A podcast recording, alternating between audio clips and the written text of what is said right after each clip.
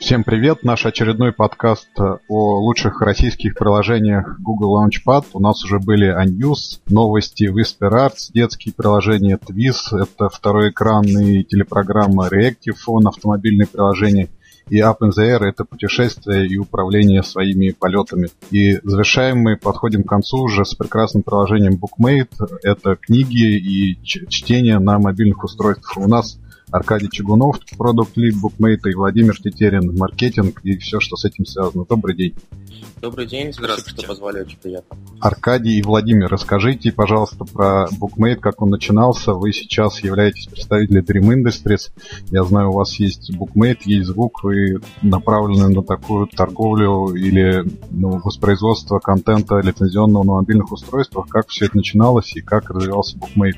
Давайте я попробую рассказать. Правда, мой опыт будет не совсем полным, потому что я работаю в компании около года, поэтому, наверное, было бы правильно, если бы рассказал человек, который с самого основания в компании присутствует. А букмейт в нынешнем виде существует около 4 лет, и изначально он у себя вставлял приложения, в которые люди могли просто загружать собственные книжки и читать их там. То есть обыкновенная читалка на самом деле. Потом к ней добавился поиск, стало можно найти чужую интересную книжку, прочитать ее. И в какой-то момент появилось понимание, что из этого можно сделать нечто большее, и поставить все это на рельсы подписочной модели. И Bookmate в этом смысле был первым приложением, которое использовало эту модель.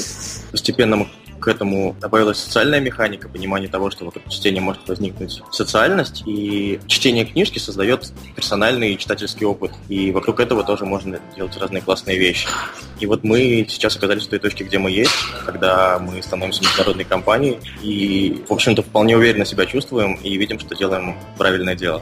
А как вот обстоят дела с изданием лицензионного контента в России? Насколько он востребован в нашей, так скажем, не очень славящейся а, любовью к авторским правам в стране. Ну, смотрите, термин пиратство, если там, его использовать, он выдуман самой индустрией книжной, Понятное дело, что всегда есть способ изловчиться, достать книжку бесплатно, особенно в России, где буквально недавно только появился закон, который регулирует это ну, в сколько-нибудь жесткой форме. Прежде это была достаточно свободная практика. И, конечно, были люди, которые могут заморочиться и достать себе бесплатную книжку. Но при этом сопротивление, которое тебе предстоит пройти, чтобы наконец начать ее читать, оно тоже довольно велико. Тебе нужно ее отыскать, найти в определенном формате, возможно, сконвертировать, найти шнурок от своего устройства, электронной книги, закачать ее туда, открыть, проверить, что все нормально отформатировалось, и только тогда начать читать. В этом смысле, если все эти препятствия на пути убрать, то, как любой готовый и удобный продукт, когда ты можешь, заплатив небольшую сумму, получить результат, для большинства ну, это просто удобнее. Вопрос только в том, как донести эту мысль для большинства, собственно. И я еще, пожалуй, добавлю про продвижение букмейта на такую аудиторию, как пираты. Ну, условно их так назовем.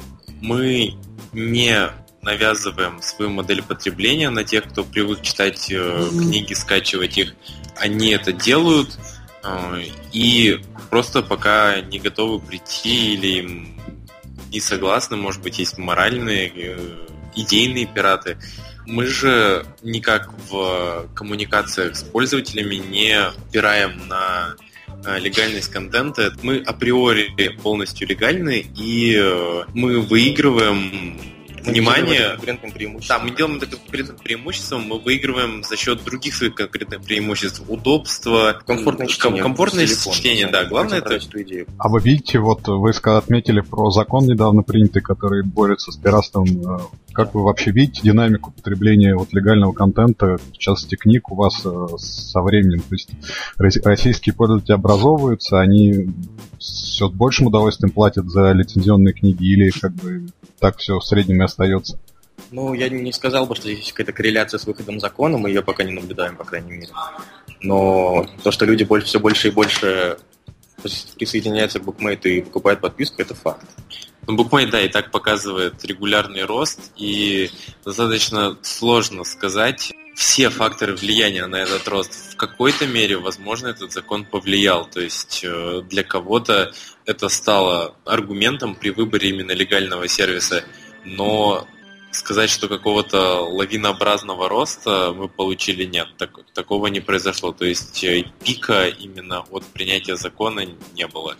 То есть букмейт как показывал рост, так и показывает. Э, закон же параллельно, разумеется, будет работать нам на благо, но не делает какой-то кратный рост. Как организована ваша работа с издательствами? Ну вот, если брать пример музыкальной индустрии, там, понятно, есть э, несколько больших лейблов, и с ними заключается контракт, получается, там практически 90% музыки, наверное, вы себе цензируете. Как вот с точки зрения э, книг идет работа с лицензированием вот той прорвы литературы, которая у нас есть? Ну, с точки зрения книг э, индустрия выглядит довольно перекошенной, в том смысле, что есть там на российском рынке один большой издатель, условно Литрес.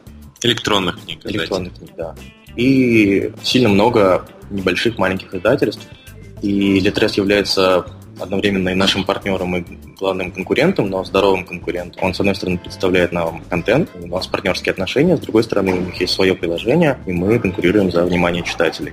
Вот. Но когда мы договариваемся с крупными издателями, заключаем с ними очередную сделку, понятное дело, что другие игроки рынка об этом узнают и начинают сами проявлять интерес, и в этом смысле гораздо охотнее идут на контакт. Но в целом мы просто договариваемся с ними. Также у нас достаточно есть удобный инструмент для издателей. Он находится еще в определенной стадии разработки, но он уже, в принципе, да. готов к использованию. Это паблишер, Made Publisher, где Такой интерфейс для... Интерфейс, э, он не на 100% self-service еще, но а, идет к этому, чтобы любой издатель, любой правообладатель, даже автор сам мог э, абсолютно простым способом Э, выложить свою книгу в доступ и э, получать э, вознаграждение за тех, кто ее читает. Ну, как интересно. Как у вас будут делиться доходы? Потому что вот буквально вчера я читал, что Amazon начал выплачивать по количеству страниц, которые прочитал пользователь, ревеню делить. А как у вас все это будет? Может, вы удивитесь. На самом деле, мы тоже вчера прочитали эту новость и посмеялись, потому что эту модель Bookmate ввел у себя 4 года назад примерно как раз.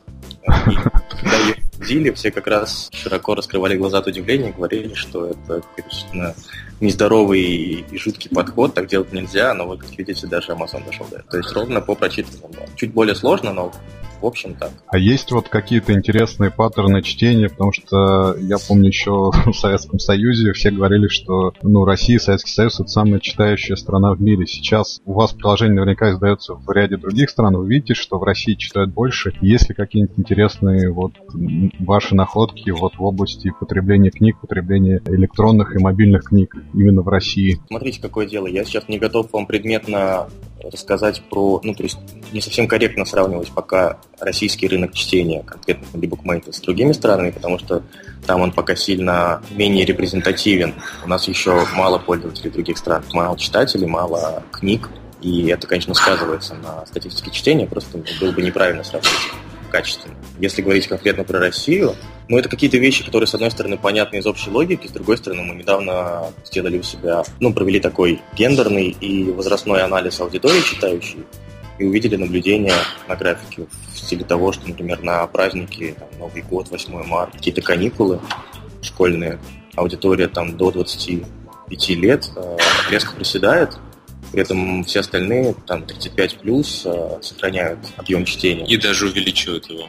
Да, ну и это, в общем-то, понятно, потому что 20-летним есть чем заняться в это время. Находят себе другие развлечения, кроме как чтение. А люди постарше как раз-таки берут любимую книгу в руки и с удовольствием ее читают.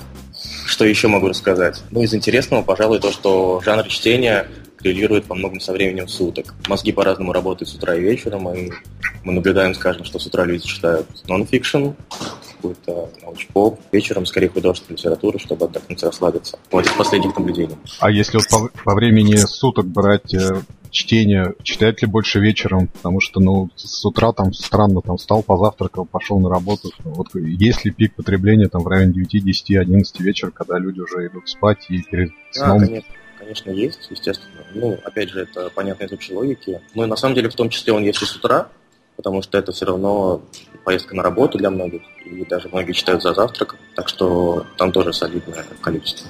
У нас на самом деле модель потреб... Э, по времени суток потребления контента очень похожа на все классические распределения телевизионного контента, когда есть э, некие несколько прайм-таймов, утренний, вечерний, и есть стабильная аудитория дневная э, с небольшим ростом в обеденный перерыв, потому что паттерн чтения за едой, он есть, он существует. Также можно сказать, что не только чтение, читать люди больше начинает. Ну и что логически из этого вытекает, больше людей хотят читать, и приход новых пользователей в эти же часы больше. То есть э, люди ищут, что почитать, где почитать, как почитать, находят букмейт, устанавливают его, начинают читать. То есть э, это не особенность букмейта, это особенность э, вообще потребления контента в целом книжного. Какие вот книги в России больше, больше читают вот в электронном формате? У вас есть какие-то ярко выраженные лидеры? А, а вы как думаете? Не знаю.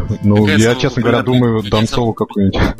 Ну, смотрите, конечно, то есть говорить об абсолютной популярности э, имеет мало смысла, потому что, конечно, победителями будут там условные 50 оттенков серого. Да там... не условные, вполне себе реально 50 оттенков серого самая популярная книга на букмейте да. и вообще самая популярная электронная книга за всю историю. Но здесь э, вирусный эффект работает. То есть она, там, ее выносит волной на какой-то популярности, а дальше она просто... Да, речевые языцы расходятся кругами по воде. Это самая книга с моделью потребления супер огромным пиком, пришедшимся на момент э, рекламы фильма. И с просто супер резким падением практически в нулевое чтение после окончания этой рекламной кампании фильма. То есть э, популярная литература ну, это чаще всего fiction. Это раскрученные бестселлеры. Да, это, ну, конечно. Вся есть... книжная выкладка книжных магазинов, к сожалению, сейчас индустрия так функционирует. Издателям выгодно продвигать и продавать э, самую популярную читаемую литературу,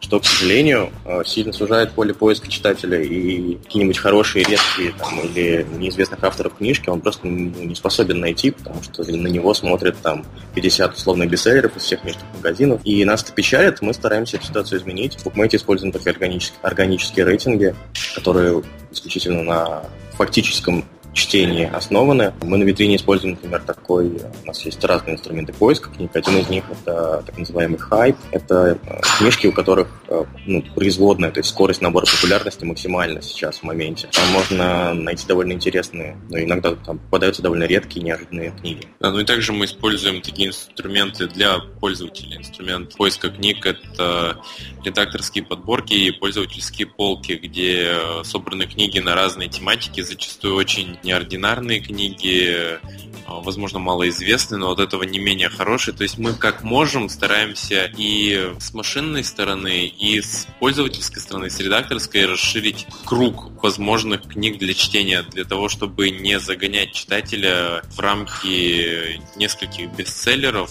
которые, которые он и так, скорее всего, ему будет где их увидеть, он о них знает, мы стараемся расширять а книжный кругозор. в книжный магазин. Вот у меня сразу вопрос тогда про 50 оттенков серого и, а, и с рекламными кампаниями, которые проходят к кинофильмам. Вот сейчас, например, выходит «Марсианин», тоже известная, а, известный бестселлер. Вы видите, вот это стандартная практика, что в связи с выходом какого-то кино, связанного с книгой, всегда у него повышается и рейтинг чтения, или это случайно да. и непредсказуемо? Да, это стандартная практика ну, 50 оттенков серого она превысила все ожидания возможные, но в целом это стандартная практика и для Гарри Поттера, и для голодных игр, и прочих громких кинопремьер, которые под собой имеют литературную основу. Окей, а второй вопрос тогда. Вот вы начали говорить о представлении не слишком, не очень популярных, не очень известных книг. Вот вы упоминали с самого начала, что у вас есть э, такие социальные функции, которые помогают распространять информацию о книгах и социально общаться в рамках чтения. Как вот это все работает у вас внутри и как будет развиваться социальная составляющая именно чтения в рамках мобильной платформы, в рамках электронного потребления книг? В общем смысле чтение это довольно персональная история, даже асоциальная. Есть только ты и книжка, пока ты ее читаешь, вы наедине. С другой стороны, как только ты книжку прочитал, хоть сколько-то, ну там даже в процессе чтения, у тебя возникает собственная интерпретация и какой-то метаслой э, над книгами. Он уже персональный, и в этом смысле книжка является таким еще одним э, мостиком коммуникации между людьми, например, между друзьями. Довольно интересно иногда подсмотреть, что цитируют твои друзья. Какие книжки они читают, что они из них выделяют, что для них важно, как комментируют, как оценивают какие подборки складывают. А если это незнакомый человек, то книжки, которые он читает, и цитаты, которые он делает, это довольно серьезные маркеры, о которых, ну, по которым можно судить о человеке.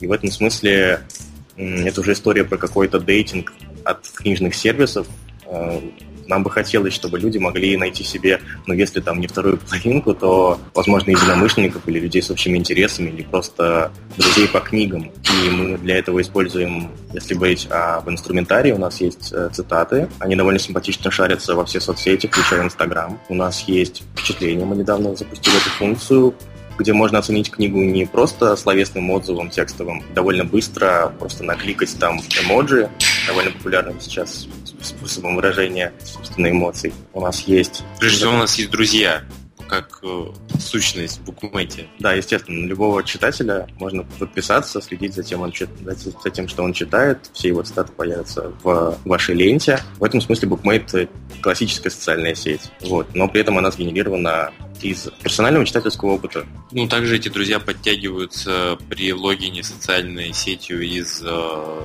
данной социальной сети, то есть все твои друзья из Фейсбука, кто пользуется букмейтом, отразятся у тебя как друзья на букмейте. Это достаточно интересно именно с точки зрения узнать человека с еще одной стороны. Внезапно узнать, что твой тиран-начальник добавляет себе детские книги, э, значит, он любит детей, и не такой уж он и тиран. Ну, это как один из паттернов, их можно миллионы придумать. Ну и здорово, что книги помогают раскрыть э, людей еще ближе, это сближает, это развивает общение между ними. Может же быть и наоборот, что там, не знаю, любимая девушка, оказывается, читает там, ну, не знаю, Донцова, условно говоря, то же самое, и это кажется, да. что... все. иногда. Стоит ли показывать все, что ты читаешь сразу, или как-то ограничивать? Для этого есть функция читать анонимно. Да, у нас есть для этого. Да, Я нас... подумала, что надо, надо что сказать. Можно фейковые аккаунты создавать для того, чтобы показывать, что то, что ты читаешь, что вы хотели увидеть. Вот. Представляете? Там, как найти новую работу. Например, в друзьях у тебя начальники или еще что-то. Да? Интересно. Социальная часть, социальная инженерия. Также можно себе изобразить, что ты читаешь э, книги по Э, астрофизики и э, курс MBA, тем самым, ну, это как и в любой социальной сети, это еще один инструмент э, конструирования имиджа. Конструирования имиджа, конечно. Прекрасно. Забавно, забавно, да. Вот вы упомянули, что книги это такой персональный опыт, который трудно воспроизводим, ну и трудно переносим между другими людьми. Сейчас становятся все более популярны интерактивные книги, их уже масса есть. Как вы смотрите на их потребление? Когда вам уже дается какой-то шаблон, который авторы определяют. Как вы смотрите вот на интерактивные книги и будут ли, будет ли у вас такой контент? Я могу ответить как обыватель и как профессионал. Как обыватель я с такими книгами не сталкивался, в повседневности не встречал и ну, не взаимодействовал. В смысле интерактивности какой-то. Поэтому, наверное, не могу сказать, как я к ним отношусь. Как профессионал могу вам сказать, а, ну, могу свое мнение просто выразить. Я думаю, что есть ситуации, когда интерактив в книжках уместен. Например, учебники, детские книги развивающие, в которых интерактивность – это явная добавочная польза просто книги как к продукту. Но если говорить о какой-то художественной литературе, где интерактив подразумевает э, то, что ты вмешиваешься в сюжет, я вижу в этом мало смысла, потому что, на мой взгляд, книга как раз тема ценна, что ты ее читаешь за хлеб, и как бы ее нарратив, он самодостаточный. Я не хочу в него вмешиваться. Мне, я и так его своими глазами вижу воочию.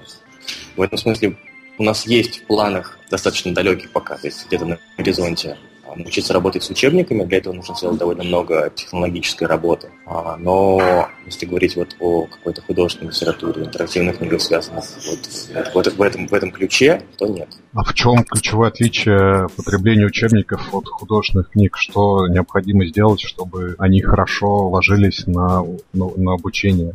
какое тут, какие ключевые отличия? Потому что, ну, книга, она есть книга, вы же бумажную не делаете другую. Что тут не так?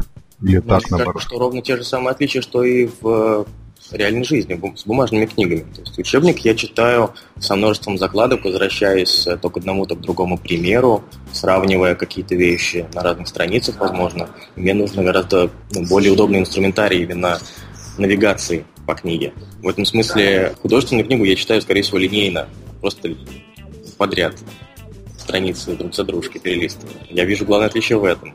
Ну, давайте с книгами тогда уже э, закончим. Последний вопрос у меня, наверное, читают ли у вас иностранные книги в приложениях? И если читают, то, ну, очевидно, наверное, что английский больше всего. Какие еще языки потребляют у вас э, вот, россияне в букмейте? Да, конечно, читают. У нас есть несколько полок с э, специально хорошей подобранной литературы на иностранных языках для русскоязычных читателей, в том числе редакторских полок. Да, все правильно, это английский язык, испанский язык. Ну вот это самый топ. Остальные языки представлены довольно мало, ну то есть там сильно меньше процента поэтому, наверное, не стоит их даже упоминать. Но вот все языки, которые у нас представлены на сайте библиотеки, они все, книги на, на этих языках присутствуют. Эстонский, испанский, английский, ну, на самом деле сейчас четыре. Да, пока четыре языка. Четыре но... языка, за которые мы готовы сейчас ответить. Но набирают мы на этом не остановимся. Да, сейчас мы выходим, поскольку в Южную Азию, то там появляются книги на местных языках, на малайском. На языке, который распространен в Индонезии, он как-то сложное у него название. Дальше у нас в планах есть СНГ, Казахстан, Азербайджан. Почему именно Азия? Ну, несколько факторов сошлось, наверное. Если говорить вообще о стратегических каких-то планах букмейта, то мы видим мир в несколько инвертированном виде относительно того, как его видят крупные компании, которые собираются выйти на другие рынки. То есть мы выходим не на платежеспособные классические рынки Западная Европа, Япония, США, а скорее, на, если инвертировать этот мир, то скорее на другие рынки. Мы их, ну, если их как-то пытаться характеризовать, то это те рынки, в которых мы ожидаем потребность в чтении, в инструменте для чтения книг, и где при этом низкая конкуренция. То есть понятно, что на развитых рынках конкуренция сильно выше, и мы пока не готовы, возможно, поспорить за это место с другими сервисами. Но Постепенно мы дойдем и до этого. Сейчас хочется научиться запускаться на других рынках вообще и отладить механизм. Мы сейчас используем вот модель роста через операторов, в частности. Как раз наш способ выйти на другие рынки максимально дешево, что ли, проверить, а, что букмейтам вообще нужен. Через операторов вы имеете в виду через сотовых? Через да, через да, сотовая связь. А давайте, раз, раз уж мы заговорили о монетизации, кто покупает больше всего, какие, какие люди, я не знаю, демографические данные вы видите, и есть какое-нибудь региональное распределение покупок? То есть, э, допустим, в Москве покупают больше или, в принципе, по России в регионах распределено более-менее равномерно? В Москве покупают больше, это порядка там 45, почти 50% всех покупок. А на регионы приходится 45 еще и 10% Питер. Ну, то есть, на самом деле, вот две столицы забирают достаточно много, поэтому, как видите, там достаточно существенная разница, почти ну, в 4 раза между Москвой и Питером.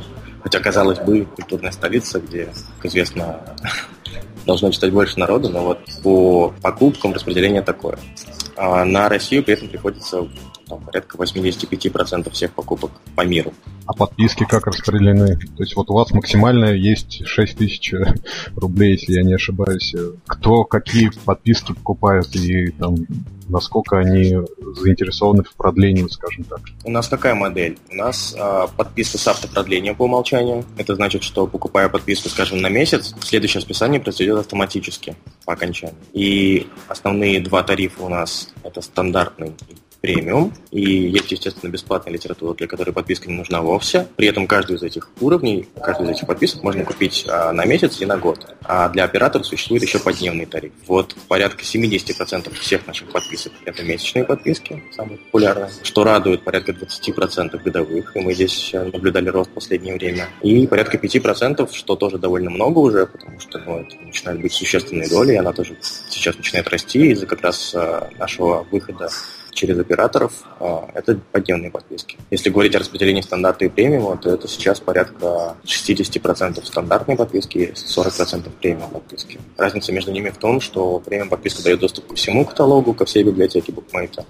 а в стандартную не входят как раз-таки новинки и бестселлеры. Мы неделю назад говорили с Байрамом о фишках монетизации и каких-нибудь инсайтов. Вы можете э, рассказать о своих каких-то секретах, как вы завлекаете пользователей в подписку, как вы их оставляете там, как вот вы из всего, из всего сообщества выделяете тех, кто вам платит и увлекаете их в оплаты. Ревью быстро про подписки, пока не забыла, шучу, пока было актуально. На самом деле Google Play, ну это не сайт, а скорее статистика, действительно подписки одна из наиболее быстро растущих моделей монетизации. Там рост э, между 2013 и 2014 годом два с половиной а, раза. Так что модель правильная и для многих сервисов, и вообще.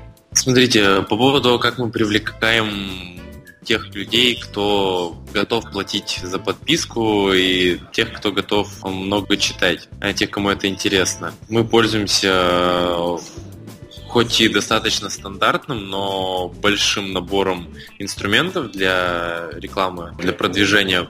Надо сказать, что большинство наших пользователей приходят к нам органически, то есть э, они интересуются, интересуются в поисковиках, э, если про веб говорить, или же интерес, ну или про мобильные вебы, или же интересуются в магазинах приложений, Google Play, э, Apple Store, э, Windows Store, э, где с помощью чего можно посчитать. То есть основной момент привлечения, основной инструмент привлечения это все-таки оптимизация, это поисковая оптимизация, оптимизация в магазине приложений. Также мы помощью огромного пласта инструментов, прежде всего поисковых сервисов и социальных сетей, таргетируемся на аудитории похожие на тех, кто у нас платит, э, то есть лука-лайк аудитории. Таргетируемся на тех, кто, кто интересуется чтением, опять-таки. То есть э, выделить читающую аудиторию, интересующуюся чтением, ее это не так уж и сложно. В вопросах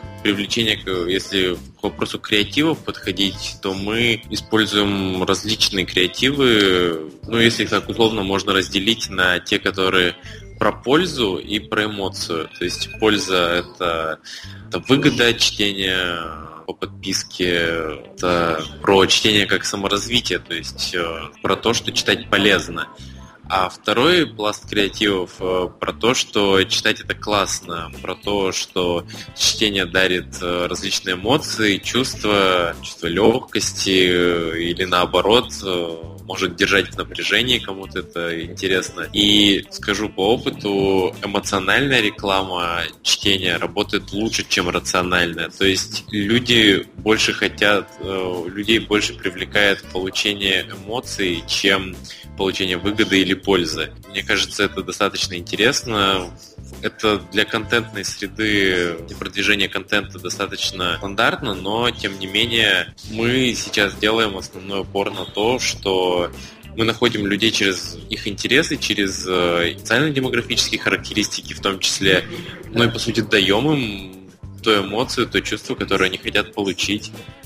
Вот последняя самая успешная кампания была направлена на то, что читать можно где угодно, и она очень хорошо пересекается с э, желанием людей путешествовать, э, находить новые места и по отзывам, по, по тому фидбэку, который дала эта компания рекламная, это э, говорит о том, что чтение в поездке это еще один прекрасный паттерн, на который люди готовы и которым интересен. Про то, как эти люди остаются с нами дальше, довольно с нами живут годами, уже расскажет Аркаш. Ну, смотрите, как продать чтение человеку, который уже пришел и высказал свой интерес, э, поставив себе приложение, авторизовавшись в нем. Мы делали ряд исследований, качественные, в том числе количественные, и э, наблюдаем то, что вот у нас есть такая задача снизить финансовый барьер при принятии решения о чтении книги. Когда ты приходишь в книжный магазин, ты видишь все эти книги, знаешь, что каждый из них сколько-то стоит.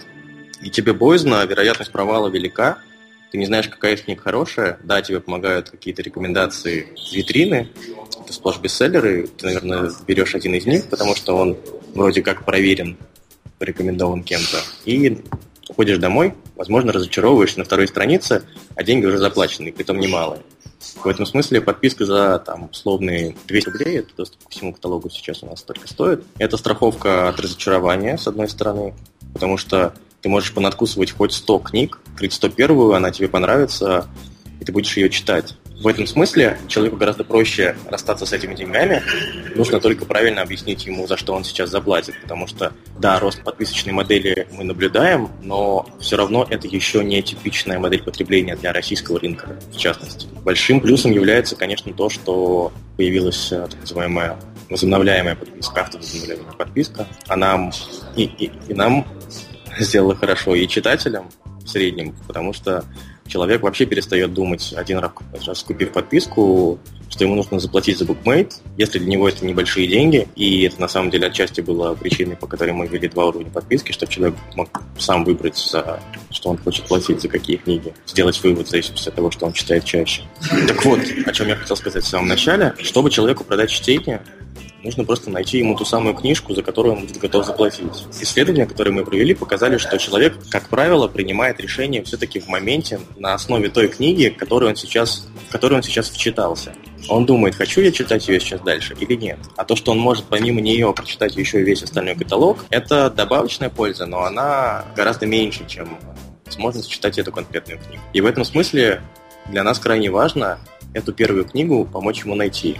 И более того, не просто найти, а найти в первую сессию, потому что если он не нашел ее, то вероятность того, что он вернется, сильно падает. Ровно поэтому мы так сильно и активно развиваем все возможные каналы поиска, рекомендаций, персональных рекомендаций книг, чтобы человеку эту книгу порекомендовать, найти, помочь. У нас для этого динамически строится витрина, а, мы собираемся добавить туда как раз-таки персональные рекомендации на основе тех книг, что ты уже читал, тех книг, что читали твои друзья или люди, которые похожи на тебя по терминам чтения.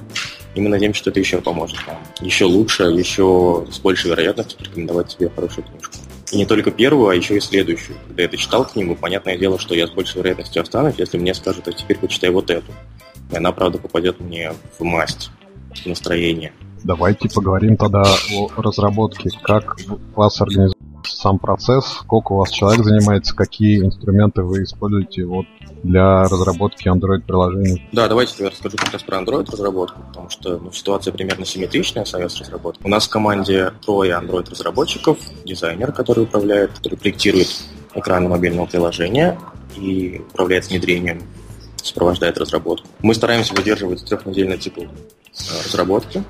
Иногда мы выпускаем э, релиз чаще, это бывает связано как раз с какими-то стихийными партнерствами. Мы любим, на самом деле, Android-платформу, потому что она гораздо динамичнее, чем э, тот же самый там Apple Store, потому что, ну, во-первых, время прува приложения гораздо меньше, ну, то есть его практически нет на самом деле, и выпускать приложение, выпускать билды и проверять гипотезы можно гораздо быстрее, а это критически важно для продукта, потому что мы так гораздо быстрее станем более классным сервисом.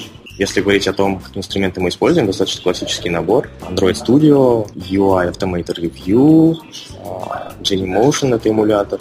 И вот собираемся добавить в эту версию AppIndexing поддержку технологий для того, чтобы в будущем, возможно, ну, попасть в программу поддержки запартнериться с Google Now. Кроме того, мы внимательно следим за развитием ну, дизайн составляющей платформы Android и стараемся все удачные решения перенимать и у себя внедрять.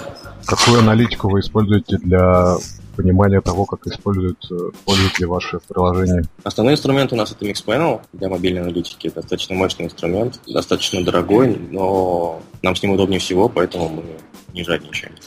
Ну, плюс мы также смотрим какие-то большие выборки на длинном промежутке времени в базе данных, но это уже для Такая бизнес-аналитика. Да, это уже для бизнес-аналитики. То есть продуктовая аналитика в основном и маркетинговая тоже а, идет через Mixpanel. Самый, пожалуй, удобный и мощный инструмент на рынке сейчас. А вот в Google Play сейчас э, появилось много функций вот после конференции I.O., который прошел там месяц назад. Много всего интересного. Вы используете эти функции, там, АБ-тестирование и прочее, прочее. Вот только-только, на самом деле, как раз хотел сказать об этом, что собираемся провести в ближайшее время АБ-тесты с ну, листингом приложения и как часть, на самом деле, App Store оптимизации. Да, мы хотим использовать. А, кстати, приглашение всем, кто в ланчпаде, приходит приглашение на ранний доступ к Android M письмо. Вот как раз коллеги говорили. Воспользовались или пока просто отложили в некий to-do item? список. Мы как раз таки именно благодаря этому оно и попало в планы. Да, то есть это стало а. драйвером, на самом деле. Да, то есть драйвером, да. Отлично. Давайте тогда про Launchpad. Что вам дал Launchpad, насколько эффективно это решение, что вы получаете вот в Launchpad и как это задействуете в своей работе в э, реализации, ну, в развитии букмейта? Я здесь, наверное, добавлю, что Bookmate недавние, молодые еще участники программы, не только они смогут поделиться каким-то фидбэком, да, помимо вот участия, например, в данном подкасте, но как раз и Android M превью.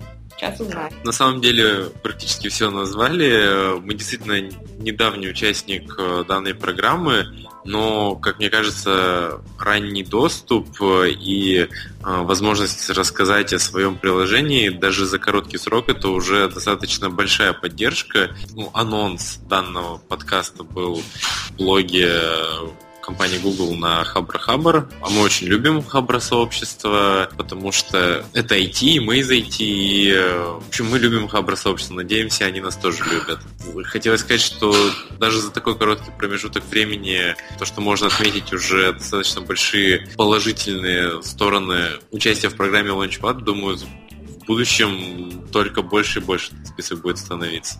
Э, кстати, сегодня, да, действительно, есть и локальные программы, идея локальных программ, которые, надеюсь, в конце лета как раз тоже начну реализовывать с участниками Scale Stage стартапов. А сегодня также фидбэк э, давала по поводу того, чего, на мой взгляд, и на взгляд участвующих в стартапах не хватает в Launchpad программе. А, и надеюсь, коллеги в ближайшее время прислушаются и добавят официальные каналы в частности, в том, что связано и с Google Play расширит возможности. Думаю, всех это интересует. Так что да, фактически первые участники программы и формируют ее будущие бенефиты в том числе. А, кстати, насчет бенефитов вы еще можете UX Review. Э, для вас это актуально, в принципе, использовать. Вот Байрам как раз сказал, что они хороший список им доработок выкатили. Есть над чем задуматься и поработать, так что используйте. Вот мы говорили с Whisper Arts о дизайне детских приложений. Там это не очень актуально. Насколько вот материальный дизайн для чтения, для вашего приложения важен, и вы его используете, и, или планируете переходить вот именно на такой а, но, новую парадигму в разрезе дизайна? Мы на самом деле уже перешли на эту парадигму, как раз с выходом Android L версии, и мне кажется, идеально вписалась вся наша структура приложения легла на логику этой дизайн-концепции. Ну и мне кажется, что ну, вообще я на самом деле очень люблю. Вот я правда считаю искренне, что начиная с этой платформы Android для меня стал прям на одном уровне с ну, операционной системой iOS например. То есть по опыту какому-то и удобству использования не уступает. И в этом смысле, ну и Bookmate тоже стал более функционален, симпатичнее, наряднее и им стало приятнее пользоваться. Понял, спасибо. Да. Спасибо, Аркадий Чугунов, Владимир Тетерин, Bookmate. Спасибо. Да, до свидания. До свидания. До свидания. Пока.